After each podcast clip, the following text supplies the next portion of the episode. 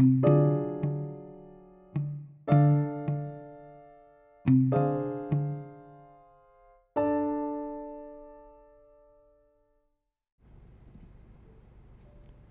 iniciar todo discurso sobre la libertad, debemos empezar hablando de las clases de libertad.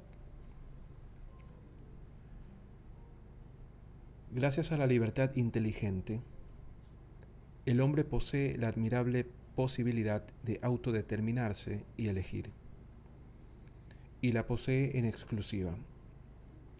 La oveja siempre temerá al lobo y la ardilla siempre vivirá en las copas de los árboles. Solo saben desempeñar, como cualquier otro animal, un papel necesariamente específico, invariablemente repetido por los millones de individuos que componen la especie, quizá durante millones de años. El hombre, por el contrario, elige su propio papel, lo escribe a su medida con los matices más propios y personales, y lo lleva a cabo con la misma libertad con que lo concibió. Por eso progresa y tiene historia. Visto un león, decía Gracián, están vistos todos, pero visto un hombre, solo está visto uno, y además mal conocido.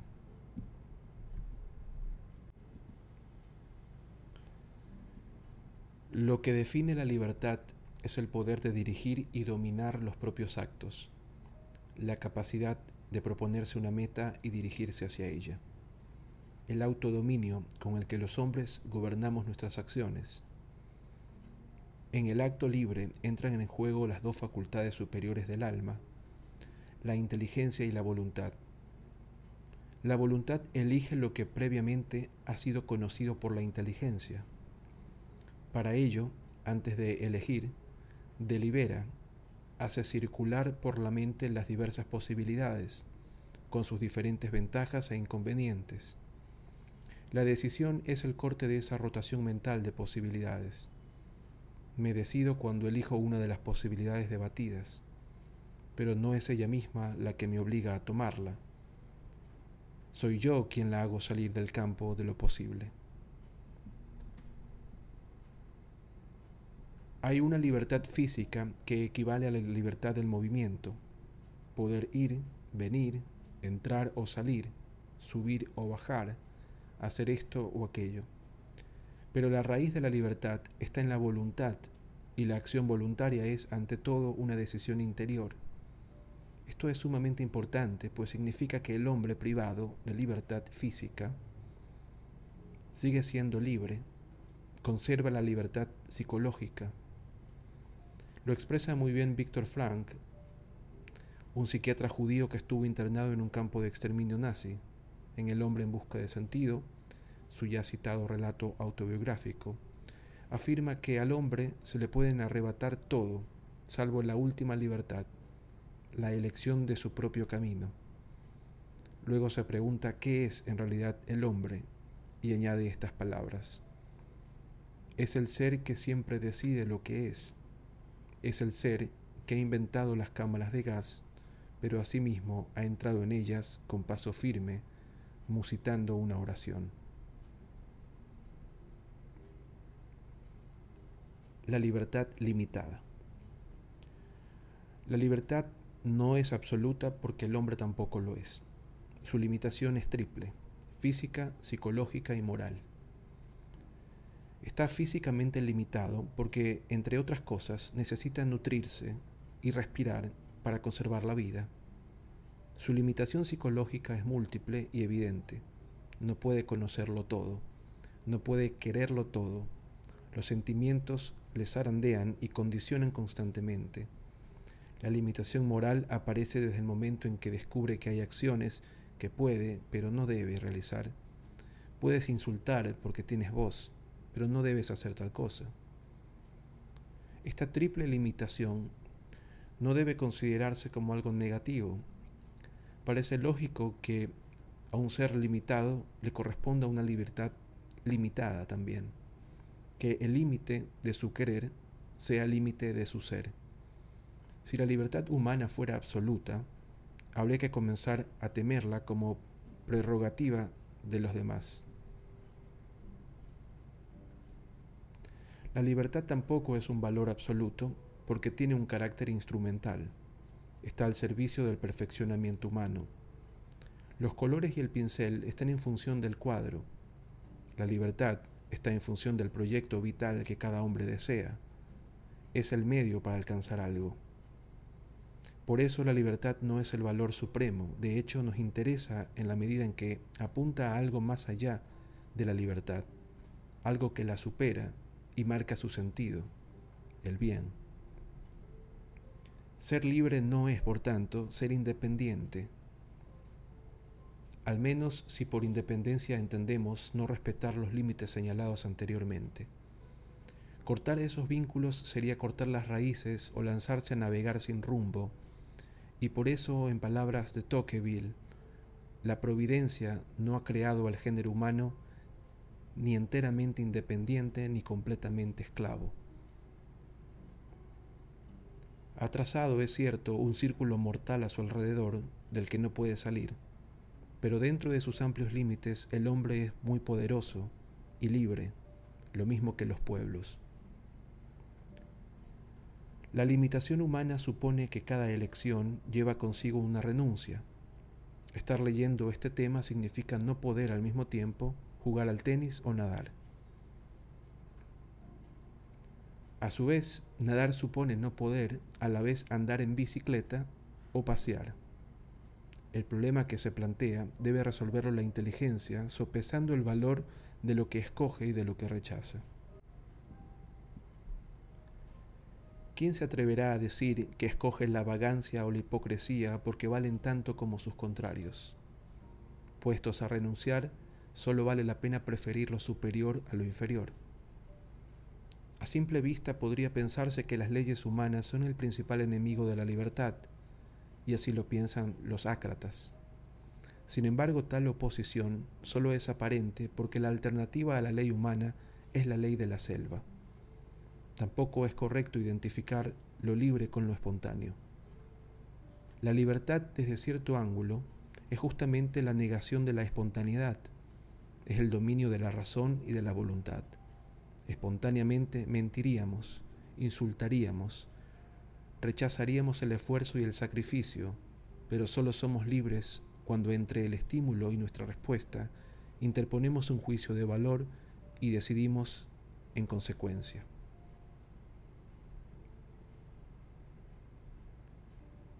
Libertad condicionada. Vivimos en un mundo que impone condiciones. Nacemos entre leyes, cosas, personas, yo y mi circunstancia, diría Ortega y Gasset. Por eso nuestra libertad no es absoluta, está siempre condicionada por lo que existe en torno a ella. Ya hemos señalado que nuestra naturaleza humana nos impone vivir como lo que somos. No podemos volar como los pájaros, necesitamos comer y descansar, no podemos esquivar la enfermedad, el envejecimiento y la muerte. Este último hecho, la muerte, no es un pequeño detalle, es un dato esencial a la hora de plantearnos cómo hemos de vivir, qué sentido tiene nuestra vida. Estamos condicionados por las circunstancias de nuestro nacimiento. No es lo mismo nacer en un continente que en otro, en una familia pobre o acomodada, culta o inculta. No es lo mismo que la lengua materna sea el inglés o el tagalo, estudiar en la universidad o trabajar en la mina. Especialmente estamos condicionados por las personas que nos rodean. Quien tiene un padre gravemente enfermo no puede diseñar su vida al margen de ese condicionamiento tan claro. Quien debe sostener a su familia no puede tomar ninguna decisión importante sin tener en cuenta aquella obligación. No hay que mirar con malos ojos estos condicionamientos evidentes e inevitables a todo el mundo le afectan, son parte de la condición humana y definen nuestra personalidad. Sin ellos seríamos personas amorfas, sin contornos ni contrastes. Y no compensa gastar energías imaginando lo que haríamos si las cosas fueran de otro modo. Sirve de poco y se corre el riesgo de soltar la fantasía, acostumbrarse a vivir de quimeras fuera de la realidad. No es real una libertad sin condiciones. Nadie la posee.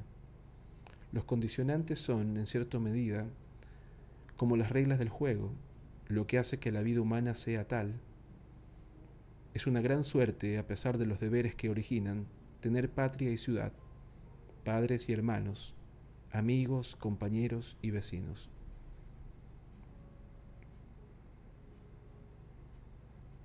La elección del mal. Pertenece a la perfección de la libertad el poder elegir caminos diversos para llegar a un buen fin, pero inclinarse por algo que, aparte del fin bueno, en eso consiste el mal, es una imperfección de la libertad. Sabemos por experiencia que el carácter instrumental de la libertad hace que su uso pueda ser doble y contradictorio, como un arma de doble filo, que puede volverse contra uno mismo o contra los demás. Esclavitud, asesinato, alcoholismo, drogadicción, también simple pereza, irresponsabilidad, mal carácter, cinismo, envidia, insolidaridad, entre otras. ¿Por qué elegimos el mal? Nadie tropieza porque ha visto el obstáculo, sino por todo lo contrario. Del mismo modo, cuando libremente se opta por algo perjudicial, esa mala elección es una prueba de que ha habido alguna deficiencia. No haber advertido el mal o no haber querido con suficiente fuerza el bien en ambos casos, la libertad se ha ejercido defectuosamente y el acto resultante es malo. Es patente que la voluntad rechaza en ocasiones lo que la inteligencia presenta como bueno. Incluso el que aconseja bien puede no ser capaz de poner en práctica su buen consejo. En esos casos, para evitar la vergüenza de las propias incoherencias, el hombre suele buscar una justificación con apariencia razonable las razonadas sin razones de Don Quijote. Y se tuerce la realidad hasta hacerla coincidir con los propios deseos. El mismo lenguaje se pone al servicio de esa actitud con expresiones como a mí me parece esto normal, todo el mundo lo hace, no perjudico a nadie, etc.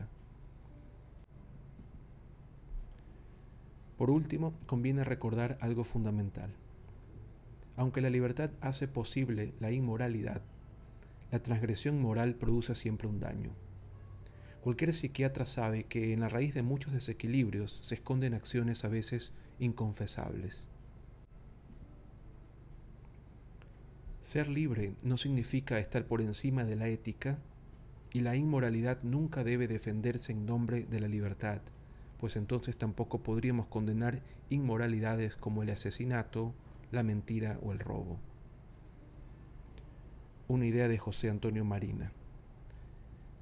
Cada día se producen en todo el mundo sucesos suficientes para llenar un museo de los horrores, abusos y violencias de todo tipo.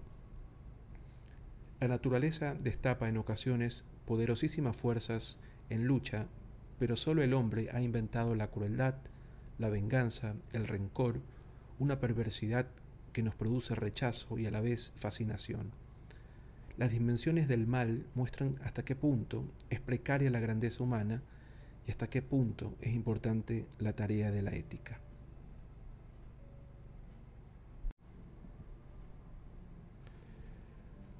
Responsabilidad.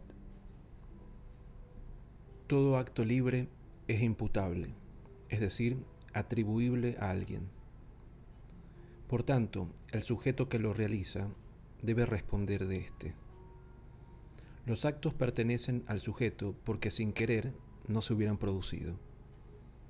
Es el agente quien escoge la finalidad de sus actos y por consiguiente quien mejor puede dar explicaciones sobre los mismos. Así, del mismo modo que la libertad es el poder de elegir, la responsabilidad es la aptitud para dar cuenta de esas elecciones. Libre y responsable son dos cosas paralelas e inseparables. Y por eso se ha dicho que la estatua de la libertad le falta para formar pareja ideal la estatua de la responsabilidad. La responsabilidad, capacidad para responder de los propios actos, es propia del que escoge y realiza libremente sus actos somos responsables de nuestros actos libres y principalmente de los actos sobre los que experimentamos esa obligación interna llamada comúnmente deber moral. Ello es así porque el deber moral suele recaer sobre actos con importantes consecuencias. Pasear o estar sentado suelen ser acciones intrascendentes y por eso no recae sobre ellas el deber moral. En cambio, la diferencia entre matar o no matar no tiene nada de intrascendente y el deber moral es categórico en este punto. Se puede y se debe exigir responsabilidad porque el deber moral es una autoexigencia humana racional. Si no estuviéramos obligados internamente, nadie desde afuera podría exigirnos, como nadie exige nada a un recién nacido o a una silla. ¿Ante quién debemos responder? Cada persona es responsable ante los demás y ante la sociedad. Ante los demás en la medida en que su conducta les afecte. No es lo mismo poner una calificación injusta que condenar a muerte a un inocente. Como tampoco es igual la responsabilidad del ciclista y del camionero en el caso de que ambos no respeten un semáforo. Ni es igual robar dos dólares que dos millones. Las responsabilidades sociales también dependen mucho de las circunstancias. No es lo mismo ser primer ministro que el leñador. Ni tampoco el que siembra tomates tiene la misma responsabilidad que el que siembra marihuana. Varias frases de Aristóteles. En la ética a Nicómaco se describe el perfil de la responsabilidad personal en estos términos. No depende de nosotros sentir calor o frío, pero sí dependen nuestros actos libres. Cada hombre es responsable de sus acciones voluntarias, y es evidente que la virtud y el vicio están entre las cosas voluntarias, pues no hay ninguna necesidad de cometer acciones malas. Por eso el vicio es censurable y la virtud elogiable. Cualquier persona sabe que la maldad es voluntaria y los legisladores así lo aceptan cuando penalizan a los que van contra la ley.